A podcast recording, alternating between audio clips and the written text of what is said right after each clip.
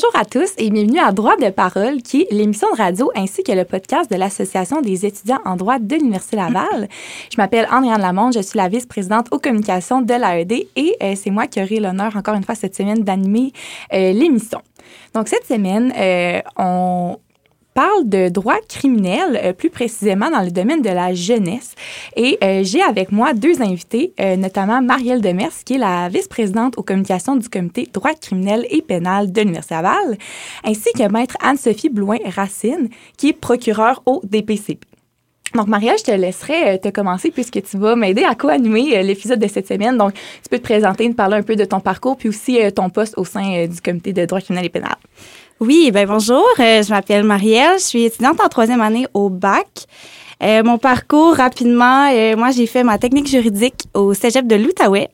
Puis, je me suis dirigée en droit directement après. Et là, je suis rendue à ma troisième année, dernière année également.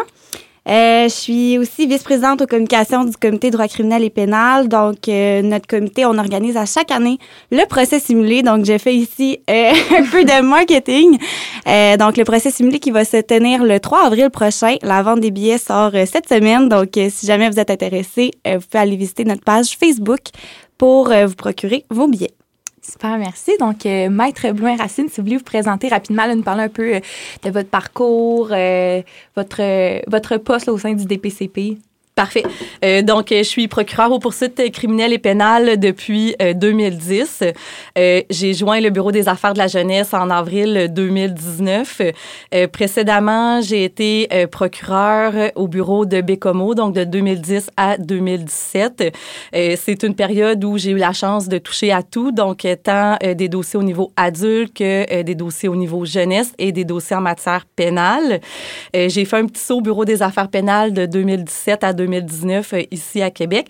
Et euh, c'est ça. Finalement, j'ai joint le Bureau des affaires de la jeunesse euh, à Québec en avril 2019. Donc, ça va faire maintenant quatre ans que je travaille au sein du BAGE.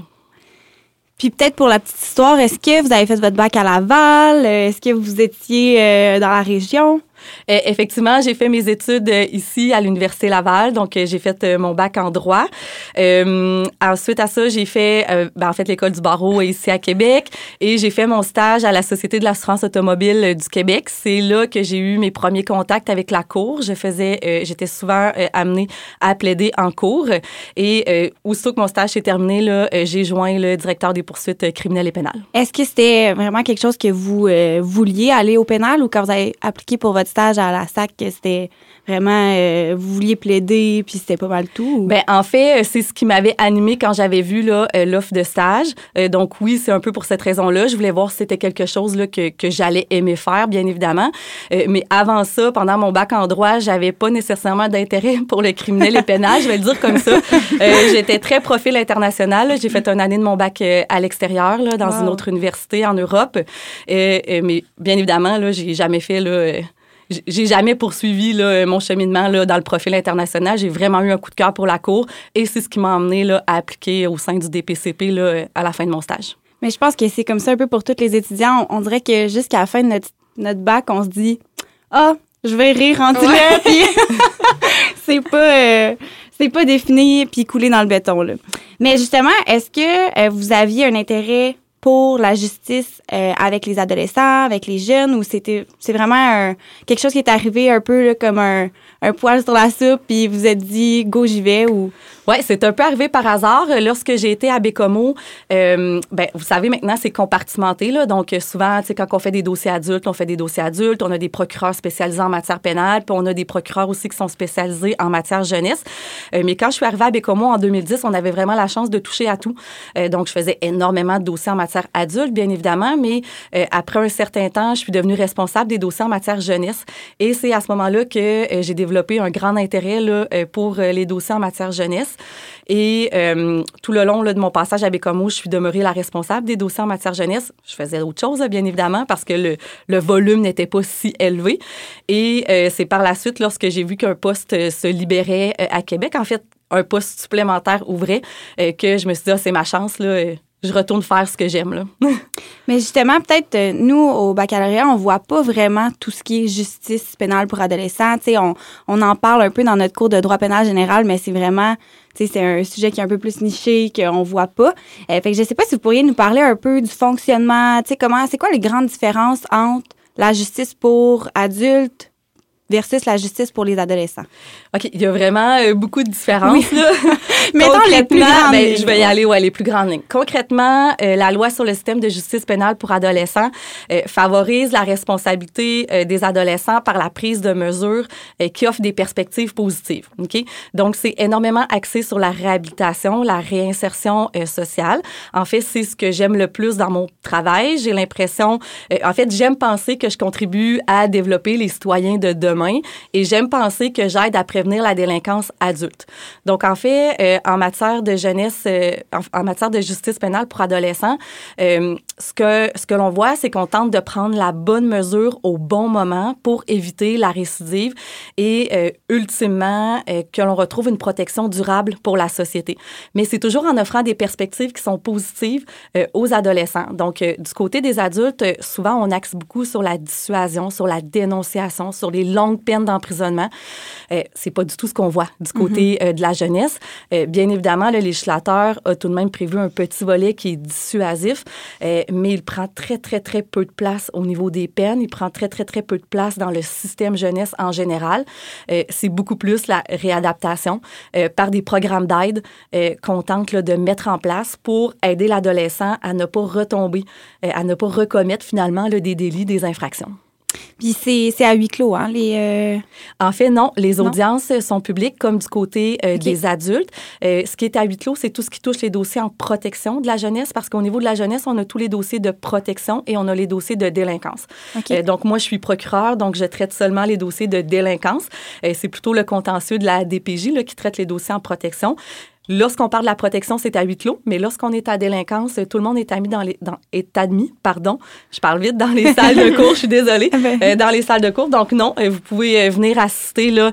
bien évidemment, il arrive que dans certains dossiers que les que les juges rendent des ordonnances, comme on peut voir là du côté des adultes, des ordonnances à huis clos, mais je vous dirais que c'est plutôt rare. Puis, est-ce que vous pourriez nous donner des exemples?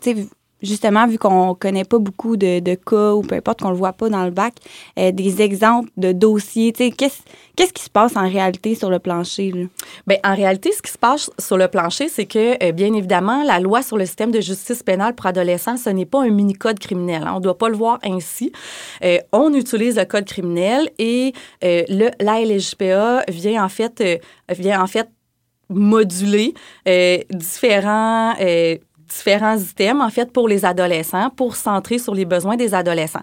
Donc, concrètement, on a les mêmes infractions qu'en matière adulte. Un procès en matière jeunesse est le même qu'en matière adulte, euh, avec certaines particularités. Donc, tout ce qui est au niveau de la détermination de la peine, euh, ben, c'est spécifique à la LGPA. On a des articles spécifiques, 38 et suivants, qui sont prévus avec des peines spécifiques pour les adolescents. Euh, quand on parle, par exemple, de l'enquête sur remise en liberté, elle diffère aussi de ce que l'on peut voir du côté des adultes. Euh, le fardeau appartient toujours au poursuivant, donc jamais euh, de renversement de fardeau. Euh, on a aussi une spécificité au niveau de l'article 31. Donc, une fois que le tribunal a déterminé que la détention est nécessaire, il doit se pencher sur ce qui est prévu à l'article 31 de la loi sur le système de justice pénale pour adolescents. Donc, il doit voir si une personne digne de confiance qui est en mesure de prendre l'adolescent avec lui au lieu de l'envoyer dans un centre jeunesse en détention. Donc, ça peut être un parent, un grand-parent, une tente euh, qui doit répondre à certains critères. Donc, on a certaines particularités comme ça qui sont prévues euh, à la euh, mais bien évidemment, un procès demeure un procès en matière criminelle. les règles de preuve s'appliquent. J'imagine que les crimes commis, il faut qu'ils soient prévus au code criminel aussi. Ça, ça ne change pas. C'est les mêmes que ce soit un adulte ou un adolescent. Effectivement, ce sont les mêmes crimes. on a des infractions spécifiques à la là, mais c'est vraiment dans des situations exceptionnelles. Comme par exemple, euh, il est interdit de publier euh, le nom, par exemple, ou l'identité d'un adolescent qui a commis une infraction.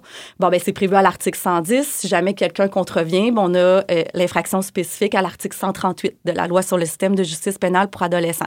Mais autrement, c'est toutes les infractions qui sont prévues au code criminel. Donc, quand on parle de voie de fait, un voie de fait demeure un mhm. voie de fait, des méfaits, proférer des menaces, du harcèlement, ce sont les infractions qu'on le voit, qu'on voit, je vous dirais, le plus régulièrement.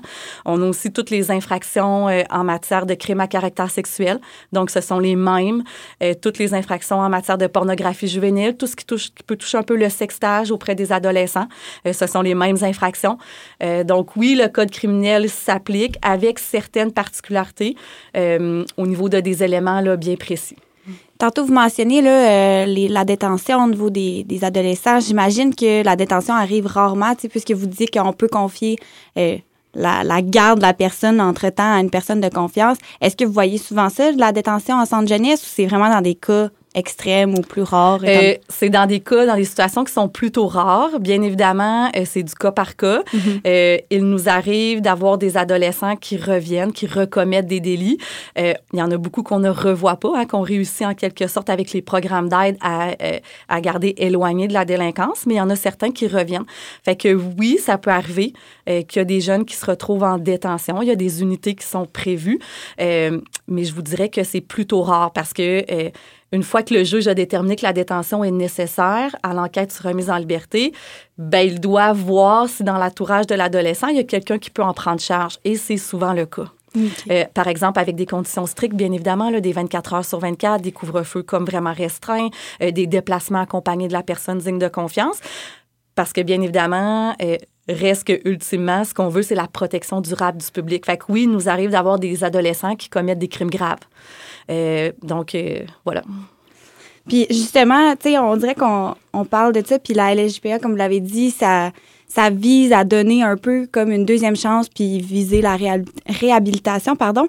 Est-ce que vous trouvez qu'en salle de cours, on le sent, cette sensibilité-là, ou ce sentiment de deuxième chance, autant au niveau de la défense que du côté de la poursuite, ou comme vous dites, c'est un procès, c'est un procès, puis euh, on fonctionne de la même façon. Non, on le sent énormément. Euh, les relations, je vous dirais qu'au tribunal de la jeunesse sont excellentes entre tous les partenaires. Donc, on a de super bonnes relations avec les avocats de la défense. On travaille ensemble pour trouver la peine appropriée pour l'adolescent, pour le diriger vers une peine qui va l'aider et qui va faire en sorte qu'il ne récidivera pas. C'est la même chose avec tous nos partenaires. On travaille euh, beaucoup avec les délégués à la jeunesse, avec les organismes de justice alternative. Donc, c'est quelque chose qui se sent en salle de cours. Là.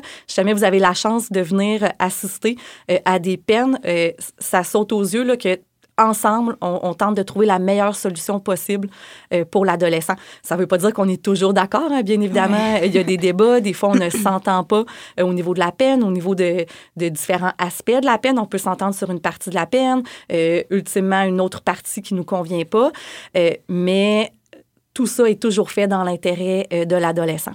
Puis justement, peut-être nouveau euh, salle de cours. Tu sais, j'imagine que vous, vous faites beaucoup d'accompagnement des victimes, des familles, puis justement, les gens qui sont qui se retrouvent devant les tribunaux en jeunesse, mais souvent peut-être que c'est des amis ou est-ce qu'on sent aussi cette fébrilité ou cette euh, sensibilité-là dans la salle de cours à savoir que, bon, ben les parties souvent vont peut-être se connaître, puis oui, effectivement, euh, on fait beaucoup d'accompagnement euh, de victimes. Hein, les victimes primes au niveau de la LGPA, ça se retrouve dans le préambule, ça se retrouve dans les principes directeurs. Euh, la victime a une place de choix. Donc, nous, dès le départ, en tant que procureur, on communique avec les victimes. Ça peut être un ami de l'accusé, ça peut être une, sœur, ça peut être des crimes qui sont commis intrafamiliales. Donc, oui, on doit avoir cette sensibilité-là, je pense. Et ça se reflète beaucoup dans nos interventions que l'on fait. Et oui, la victime, elle est toujours présente euh, les parents également occupent une place extrêmement importante euh, dans la loi sur le système de justice pénale pour adolescents. Euh, les parents sont avisés à toutes les étapes, donc que ce soit dès l'arrestation par les policiers, lorsqu'ils sont interrogés par les policiers, lorsqu'un adolescent doit venir comparaître à la cour, les parents sont avisés. Les parents accompagnent la plupart du temps leur adolescent, bien évidemment, lorsqu'un parent est présent dans la vie de l'adolescent, et jusqu'à la toute fin des procédures judiciaires. Donc, les victimes, les parents, euh, tous, tous ces gens-là ont une place extrêmement importante là, euh, au tribunal. de la façon aussi que ça fonctionne, c'est que ici à Québec, on a nos salles de cours en jeunesse, on a nos juges. Donc, on est vraiment séparés. le côté jeunesse est vraiment séparé au palais de justice du côté adulte. c'est pas toujours comme ça en région. Souvent, en région, les juges vont juste changer de chapeau. Tu sais, on va avoir le même juge en délinquance adulte qu'on peut avoir le juge du côté des adolescents.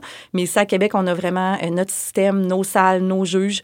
voilà. Euh, est-ce que cette pratique-là, justement, vu que c'est vraiment euh, basé sur l'accompagnement des victimes, puis que souvent c'est des mineurs, est-ce que ça vous amène à faire un travail vraiment d'équipe avec euh, d'autres experts, comme par exemple des psychologues, des psychoéducateurs? Est-ce que vous travaillez en étroite collaboration avec des gens comme ça, ce qui fait que votre pratique est vraiment plus variée, ou souvent c'est comme un, un aspect plus éloigné que vous, vous voyez moins? Bien, on travaille beaucoup avec la CAVAC, donc le Centre d'aide aux victimes d'actes criminels. Euh, c'est eux qui offrent tout le support au niveau là, euh, psychologique, au niveau des intervenants qui sont formés exclusivement pour ça. Euh, on n'est pas nécessairement amené à travailler en étroite collaboration avec les psychologues, mais oui, on est amené à référer nos victimes. c'est souvent des victimes qui sont mineures. donc, ultimement, on travaille avec la victime, avec sa famille. Donc, on les réfère beaucoup là, au Centre d'aide aux victimes d'actes criminels qui vient un peu euh, nous épauler dans, notre travail, qui, vient offrir un accompagnement euh, très, très, très serré euh, aux victimes. Puis peut-être un peu plus tôt, vous avez parlé là, de la réalité des sextos avec les adolescents. je me permets d'embarquer dans ce sujet-là parce qu'on sait que c'est un peu les nouvelles réalités de nos jours. il doit y avoir de plus en plus de dossiers qui traitent de ça parce que c'est un peu rendu la norme chez les jeunes.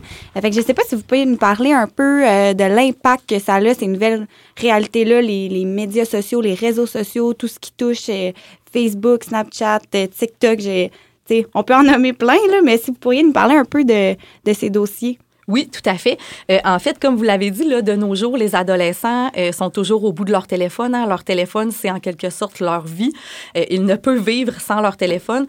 donc oui, il est souvent plus facile de commettre un crime via les réseaux sociaux. L'impact que nous, on a vu, on l'a vu à différents niveaux. Donc tout ce qui touche, par exemple, le harcèlement. on a énormément de dossiers en matière d'harcèlement qui sont commis via les réseaux sociaux. c'est facile hein, d'être derrière notre téléphone et d'harceler quelqu'un. bon, on l'harcèle euh, un peu euh, sur Facebook. Après ça, on y va sur Instagram avec des paroles méchantes. Donc, en quelque sorte, les adolescents sont amenés à avoir un genre de sentiment euh, d'impunité derrière leur téléphone.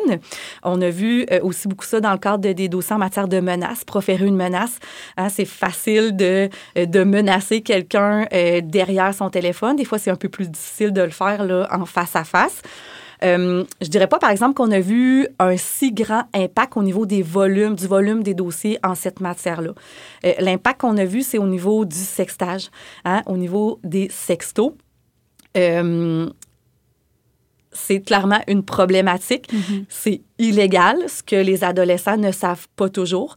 Euh, donc, ils sont, euh, c'est considéré comme une forme de pornographie juvénile. Donc, tout ce qui est infraction en matière de possession de pornographie juvénile, de production de pornographie juvénile, de distribution de pornographie juvénile, d'avoir accédé à de la pornographie juvénile, ça peut s'appliquer.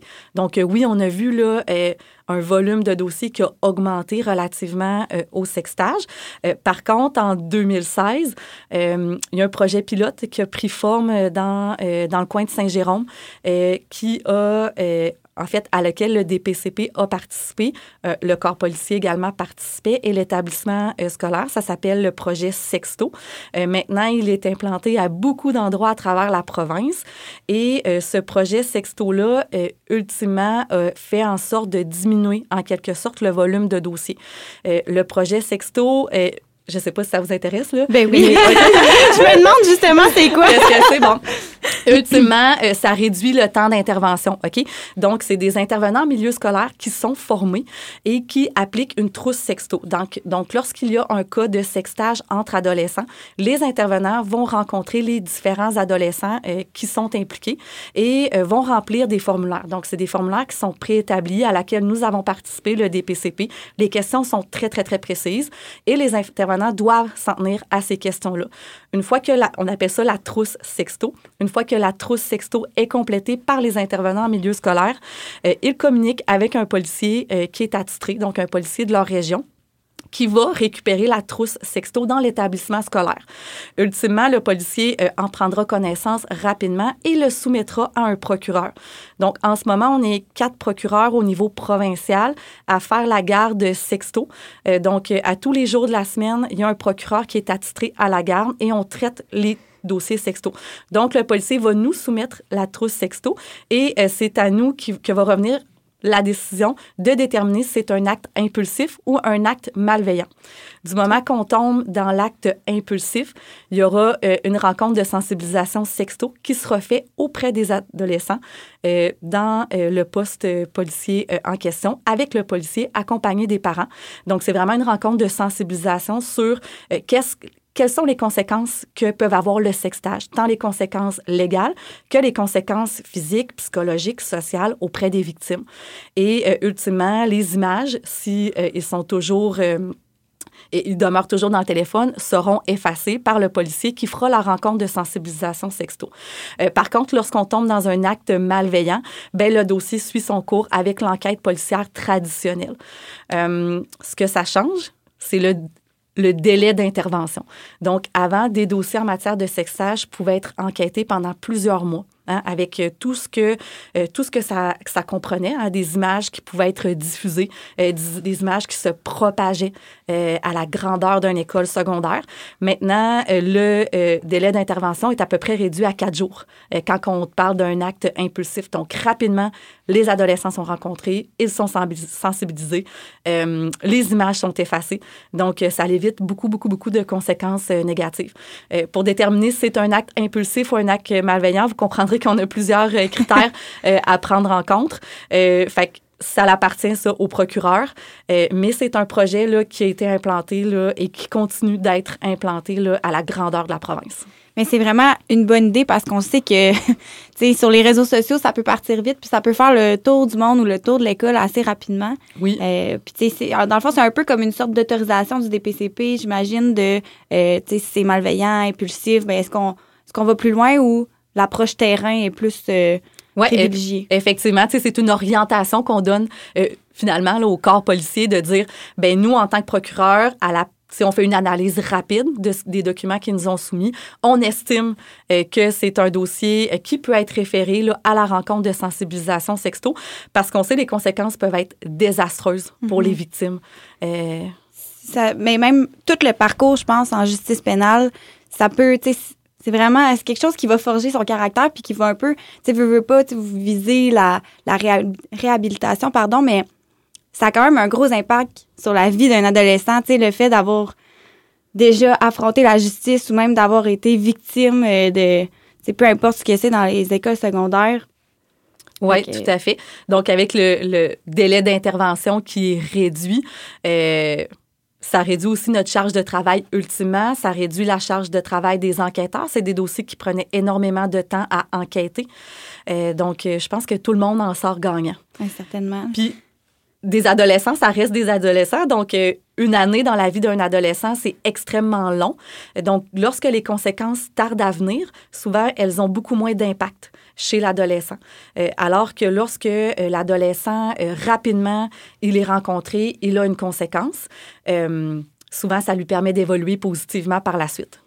Justement, tantôt, on parlait des, des photos. Est-ce qu'en matière de la preuve, est-ce que c'est difficile parfois de faire la preuve justement de ces sextos-là parce que, bon, on les a effacés ou peu importe. C'est quoi l'impact des technologies ou peu importe sur euh, votre fardeau à vous euh, à la poursuite?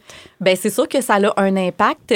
Euh, par contre, tu sais, je vais pas m'aventurer sur ce terrain-là, mais les techniques policières d'enquête ont grandement évolué donc il évolue constamment là. Donc euh, tu sais chaque jour il y a des nouvelles il y a des nouvelles techniques. Euh, donc oui dans certains dossiers ça peut être plus difficile de faire la preuve mais je vous dirais que ultimement euh, on réussit à faire notre preuve et ça n'a pas nécessairement un, grand impact sur notre travail. Mais oui c'est des enquêtes qui sont beaucoup plus longues là, au niveau policier. Super. Donc merci beaucoup pour vos réponses. On va aller pour une courte pause publicitaire et on vous revient par la suite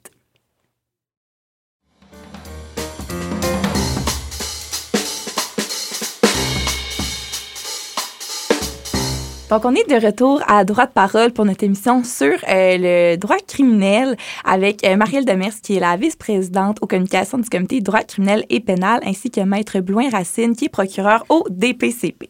Donc, Marielle, je te laisse poursuivre avec les questions. Oui, ben en fait, vous nous avez un peu expliqué le projet Sexto, puis les mesures qui sont applicables en vertu de la LSJPE. Est-ce qu'il y a d'autres mesures qui permettent euh, de ralentir le processus ou de vraiment intervenir plus tôt avec euh, les adolescents? Oui, euh, en fait, il y a d'autres mesures qui sont directement prévues à la loi sur le système de justice pénale pour adolescents. Donc, dans un premier temps, on a les mesures extrajudiciaires. Euh, c'est prévu là, au tout début de la loi, là, aux articles 4 à 9, si je ne me trompe pas. Les mesures extrajudiciaires sont appliquées directement par les policiers. Euh, donc, nous, les procureurs, on n'a absolument rien à voir avec les décisions qui sont prises. Euh, c'est un pouvoir discrétionnaire qui appartient euh, aux agents policiers. Euh, bien évidemment, les mesures extrajudiciaires ne peuvent pas être appliquées pour tous les types de crimes que l'on on retrouve au code criminel. OK? Donc, euh, euh, plus souvent, ce que l'on voit, c'est ce qu'on appelle de la délinquance commune. Euh, donc, des vols, par exemple, des vols de moins de 500 dollars, des méfaits de moins de 500 dollars, des voies de fait qui sont sans conséquence. donc, souvent, les agents policiers là, se réfèrent à un cadre d'application qui prévoit certaines infractions pour lesquelles les mesures extrajudiciaires sont applicables. Donc, lorsqu'un policier rencontre un adolescent qui a commis une infraction là, qui s'applique, il peut décider euh, de, euh, immédiatement, sans nous consulter, euh, de lui octroyer une mesure. Les mesures, il y a trois types de mesures que les policiers peuvent donner à un adolescent. Donc, ils peuvent en fait décider de rien lui donner du tout. Ils peuvent lui faire un avertissement, donc un avertissement verbal. Les parents sont avisés, bien évidemment. Et euh, ultimement, il peut faire une mesure de renvoi à un organisme de justice alternative. Donc ça, c'est les trois euh, possibilités qui s'offrent à l'agent policier. Euh, ce que l'on dit souvent, nous, aux agents policiers en formation, c'est ce qui est important, c'est de prendre la bonne mesure au bon moment. Donc, on ne veut pas une cascade de mesures. donc, on ne veut pas, par exemple, qu'on commence avec, bon, aucune mesure une mesure, euh, un avertissement, une mesure de renvoi. On ne doit pas le voir comme une échelle, comme une gradation. C'est vraiment la bonne mesure au moment opportun.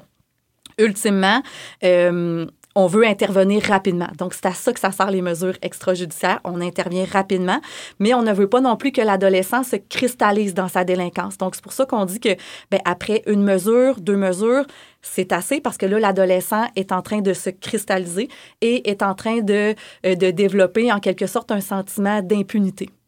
Euh, le deuxième volet qui est prévu à la loi sur le système de justice pénale pour adolescents, ce sont les sanctions extrajudiciaires. Euh, donc, les sanctions, c'est des mesures qui relèvent euh, du procureur, de notre discrétion à nous.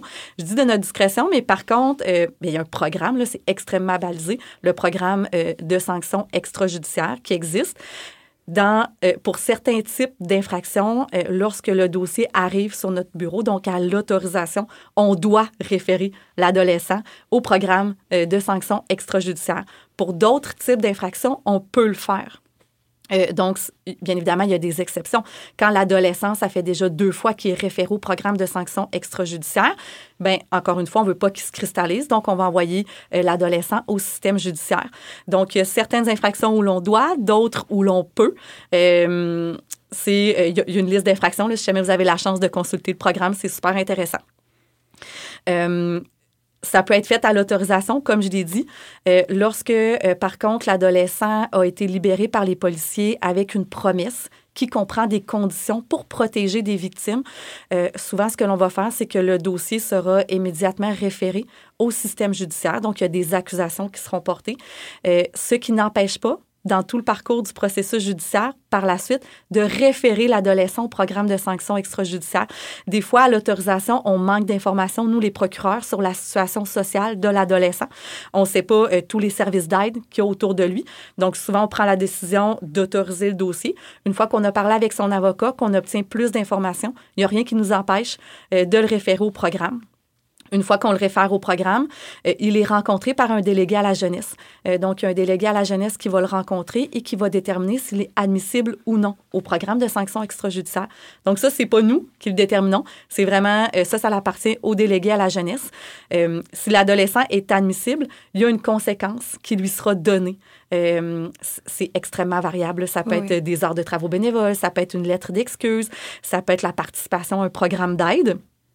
Et ultimement, si l'adolescent accomplit euh, la sanction extrajudiciaire, euh, si on est dans le processus judiciaire, il y aura un rejet des accusations. Et si on n'est pas dans le processus judiciaire, ça ferme le dossier. Le dossier n'arrivera jamais dans le processus judiciaire. Donc, tout ça a été prévu là, par euh, le législateur pour agir en amont avant d'arriver au processus judiciaire. C'est ça, j'imagine que ces mesures-là visent à éviter que, bon, euh, on le voit au niveau des adultes principalement, que, bon, on comparait, puis après, il peut y avoir une période d'un an, deux ans avant notre procès, tandis que quand on est adolescent, ben le temps qui s'écoule, euh, ça peut passer vite. Là, si on commet une infraction à 15 ans, on est rendu à 17, 18 ans. C'est plus la même réalité. Fait que j'imagine que ces mesures-là permettent une meilleure accessibilité au système de justice puis aux sanctions qui sont applicables euh, aux adolescents. Vraiment, ça nous permet, euh, ça permet en fait d'agir rapidement, d'agir avec célérité. C'est toujours ça notre objectif parce que, comme vous le dites, un adolescent à qui on donne une conséquence 18 mois plus tard, ça n'aura clairement pas le même impact. Donc, plus on agit rapidement, euh, plus on, est capable d'éviter que l'adolescent recommette des délits, des infractions. Puis peut-être, pour ma, ma, connaissance générale, je, je l'ignore, mais si on commet une infraction à, par exemple, 17 ans, puis qu'on est jugé à 19 ans, est-ce que ça a un impact sur euh, le, processus, la peine, peu importe? En fait, ce qui est important, c'est l'âge au moment du délit. Donc, euh, nous, on vise les adolescents. C'est défini à l'article 2 euh, de notre loi. Donc, c'est entre 12 et tout juste avant là, les 18 ans. ce que ça peut avoir comme impact, c'est plutôt peut-être au niveau de la peine, mais mais l'adolescent qui euh, est accusé alors qu'il est âgé de 19 ans pour une infraction qu'il a commise à l'âge de 16 ans va comparaître au tribunal de la jeunesse et euh, aura droit là, euh, au, même, au même principe de détermination de la peine qu'un adolescent. C'est la même chose, là, et je vais faire le parallèle avec les crimes d'époque. Hein. Il arrive souvent, par exemple, il n'arrive pas si souvent, mais il nous arrive de faire comparaître des gens âgés Hein, de, euh, par exemple, 65 ans, qui ont commis une infraction alors qu'ils étaient adolescents. C'est souvent des infractions en matière euh, sexuelle. Euh, ben, eux, ils vont comparaître au tribunal de la jeunesse. Ah, ouais. c'est surprenant, ouais. c'est ça, c'est surprenant. si l'infraction s'est poursuivie alors qu'il était majeur, ça tombe un dossier double juridiction. Donc, il est accusé au tribunal de la jeunesse, mais il est aussi accusé au tribunal adulte. Par contre, si l'infraction a cessé alors qu'il était âgé, par exemple, de 17 ans, de ses 15 à 17 ans, ben automatiquement, il va comparaître au tribunal de la jeunesse. Ce qui importe, c'est l'âge au moment du délit. Puis dans ce temps-là, là, si, mettons, justement, la personne a 75 ans, s'il y a eu des modifications législatives, est-ce que vous vous appliquez comme les, les, les dispositions qui étaient là à l'époque euh, que la personne a commis son infraction? En fait, on applique les infractions qui existaient à l'époque. OK. OK. Donc, on doit revenir en arrière concernant les infractions parce que ça a grandement évolué.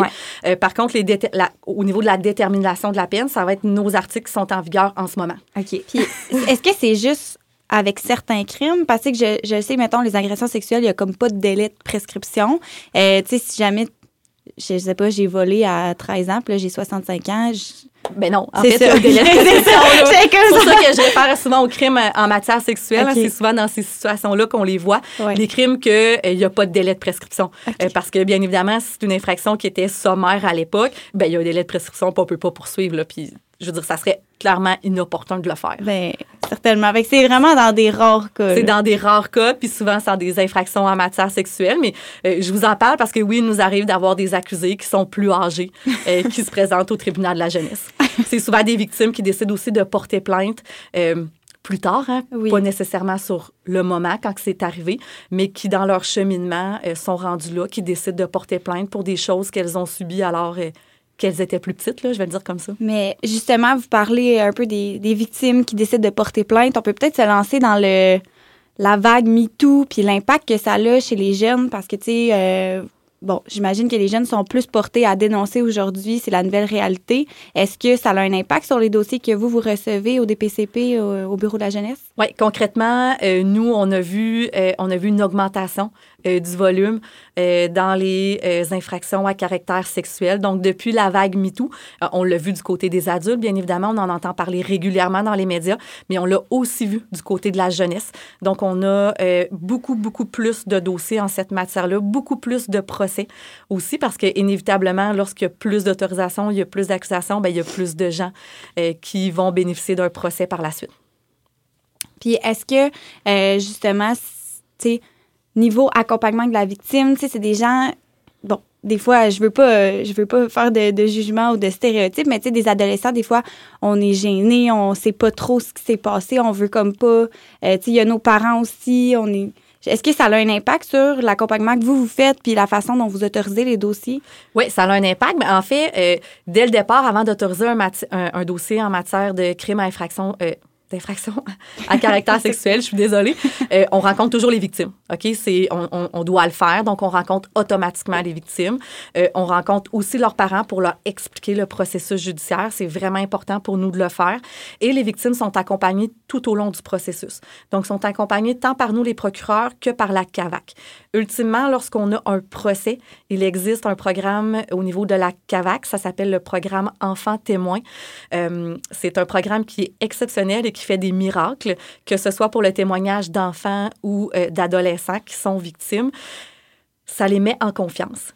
C'est un programme qui n'aborde jamais les faits qui ont mené aux accusations, mais qui pratique en quelque sorte l'enfant à rendre témoignage. Donc, le type de questions euh, qui, peuvent, euh, qui peut lui être posées, euh, de la façon de répondre, la façon de se tenir devant le tribunal.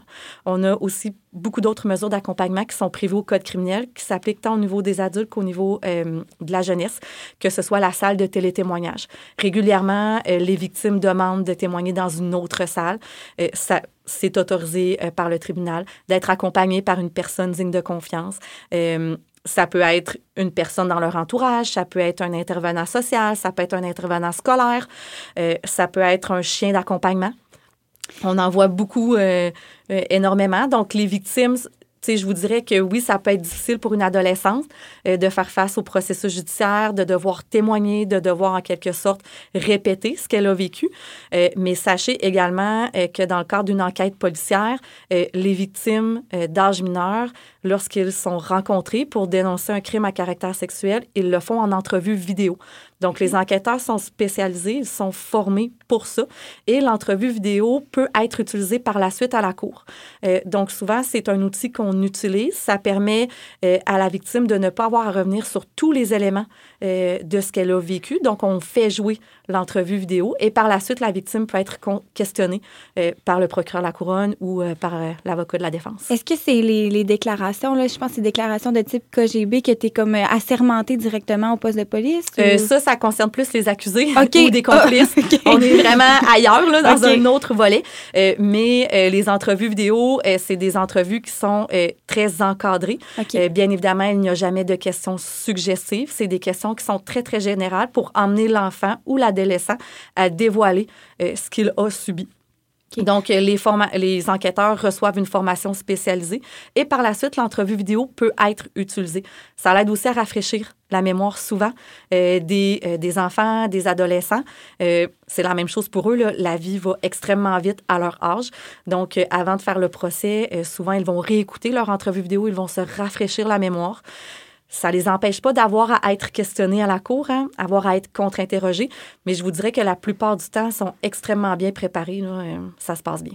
C'est ça. Parce que est-ce que c'est pas mal les mêmes mesures qu'aux adultes, comme vous avez dit, euh, de pouvoir témoigner dans une autre salle ou de témoigner par des paravents? Parce que, tu bon, le contre-interrogatoire, c'est pour la défense pleine et entière, tout le monde a le droit. Fait qu'est-ce que ça se fait aussi dans une salle privée ou autre où la personne se présente devant le tribunal pendant que, bon, je sais pas, il y a des paravents ou quoi que ce soit? C'est souvent la victime euh, qui décide, hein, le- plaignant qui décide.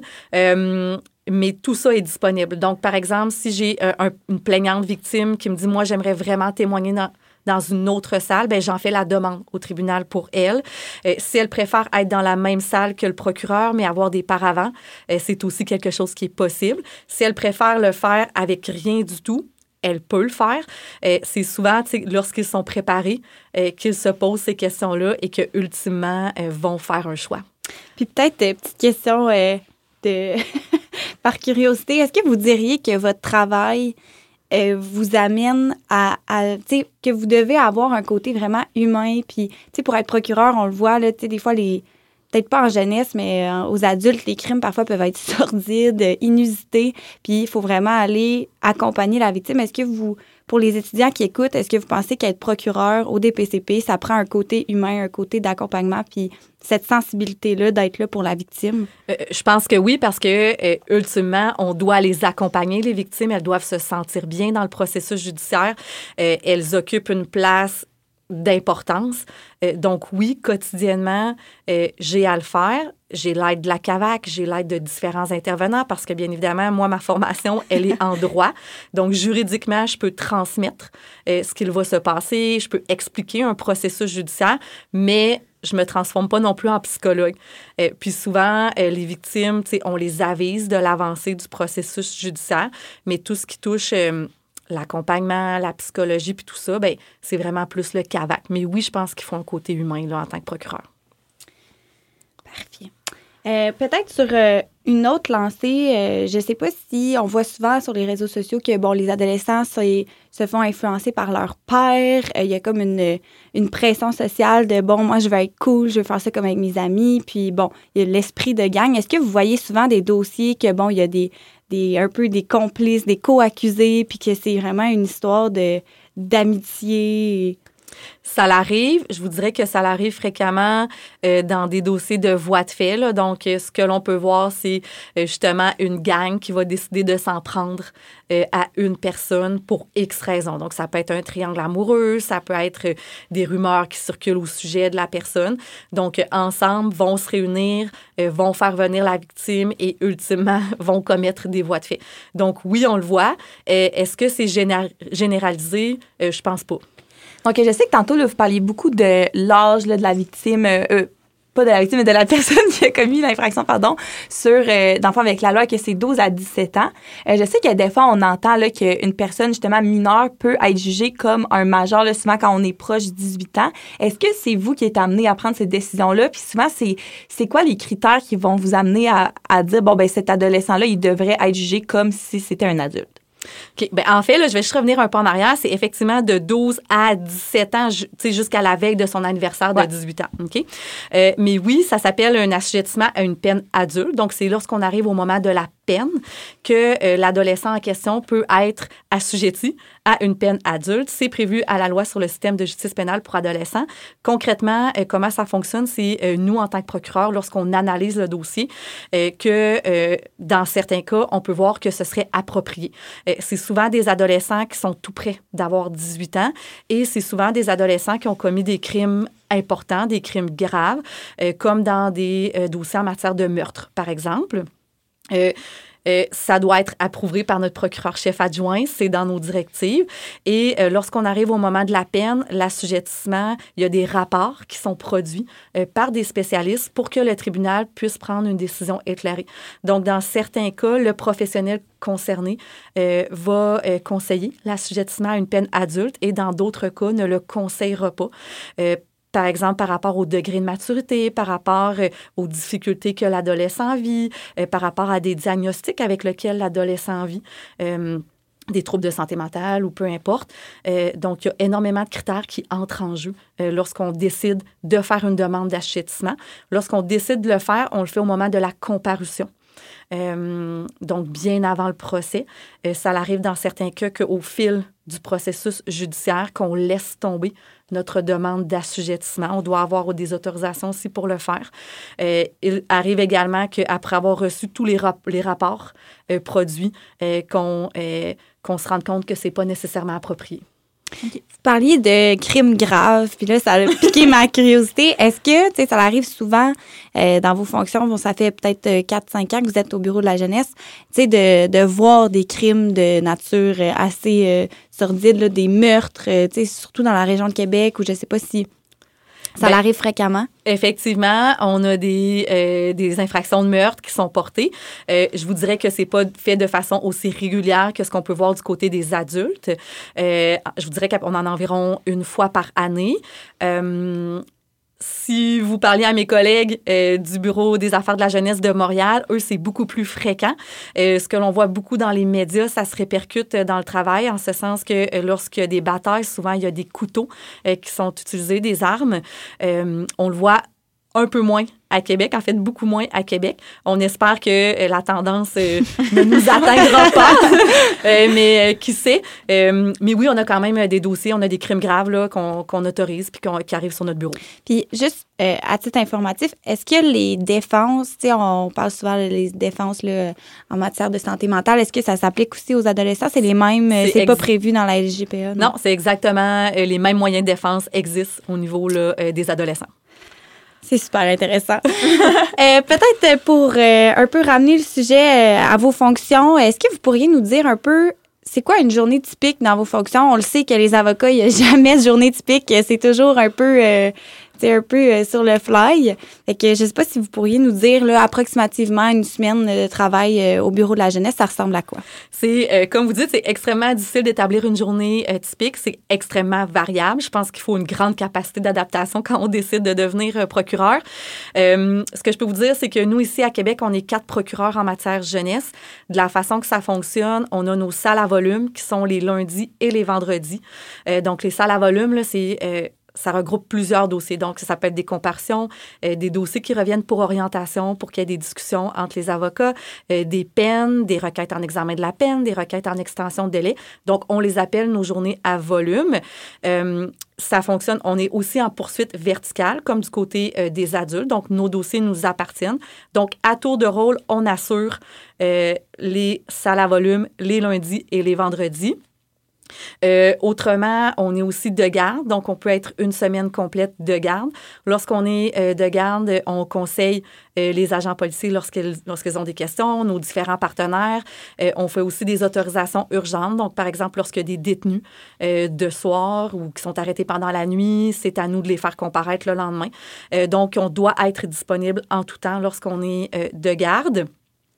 Et on a, euh, bon, plusieurs autres choses. Là. Euh, il y a des procès. La journée euh, du mardi, elle est réservée pour les procès en matière de délinquance qui sont d'une durée de moins d'une journée.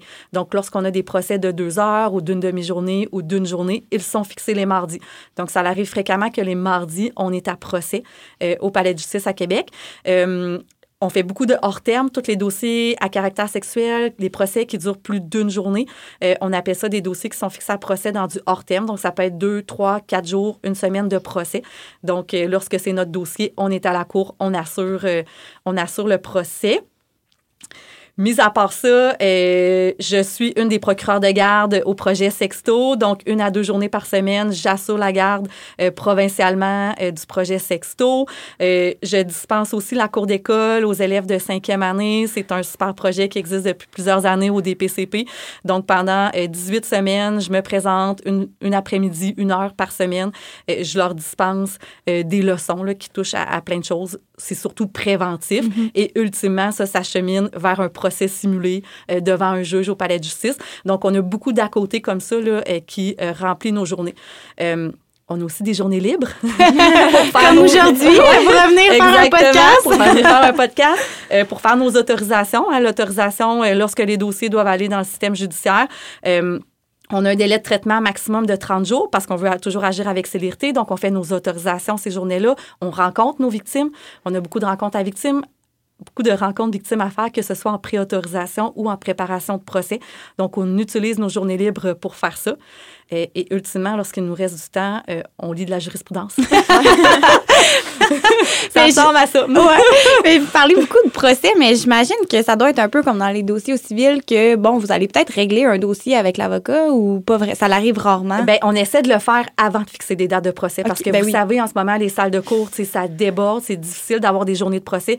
Donc, lorsqu'on est rendu à fixer à procès, c'est qu'on a euh, tout essayé. On a tout essayé pour régler le dossier. On a eu des conférences de avec un juge, on a eu des conférences de gestion, on n'arrive pas à s'entendre, ce qui est tout à fait correct. Je veux dire, euh, euh, donc on fait des procès. Je vous dirais que c'est rare qu'on ait des procès de fixés qui se règlent à la dernière seconde en matière jeunesse parce qu'on a vraiment épuisé tout ce qu'on pouvait avant de demander, par exemple, quatre jours de procès au juge coordonnateur, alors qu'on sait que les salles débordent, mm-hmm. euh, qu'on a une problématique de greffière, que les juges travaillent énormément. Oui.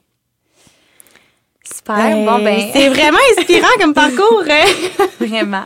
Ben écoutez, je vous remercie euh, toutes les deux d'avoir accepté mon invitation de venir cette semaine. Euh, les podcasts sur le droit criminel, c'est tout le temps euh, vraiment intéressant. Puis je sais que les gens qui écoutent sont tout le temps vraiment contents quand on amène euh, des sujets comme ça, là, parce que comme on en parlait tantôt avec indéfendable et tout, euh, tu sais, je pense que même si on n'est pas intéressé à pratiquer dans ce domaine-là, c'est un domaine qui est tout le temps intéressant. euh. Oui, puis tu sais, au bac, nous autres, on n'a pas vraiment. Tu sais, on a un cours obligatoire Ouais. de droit pénal, les autres sont à option. Euh, mais tu sais, euh, il y a aussi là, les stages. euh, On fait un peu de publicité pour euh, le DPCP. Il y a les stages en milieu gouvernemental. Je ne sais pas si, Maître Boin Racine, vous pourriez. je sais que vous avez déjà reçu des stagiaires. Oui, on reçoit régulièrement des stagiaires au bureau des affaires de la jeunesse. On adore recevoir des stagiaires. On en a parfois deux, trois par année. Donc, si jamais vous êtes intéressé, c'est important d'appliquer. On utilise bien évidemment la banque de candidature là, euh, du DPCP. Mais si jamais vous voulez m'envoyer un petit courriel, c'est possible aussi de le faire. Là, ça va me faire plaisir. Euh, on adore les stagiaires. C'est bien noté. Bon, ben, merci d'avoir été euh, parmi nous, puis merci d'avoir accepté notre invitation. J'espère que ça va avoir euh, aidé un peu les étudiants à comprendre la réalité, bon, oui, du DPCP, mais aussi de oui, c'est quoi la justice pénale euh, pour euh, les adolescents. ça me fait plaisir. Je vous souhaite une belle journée. Merci.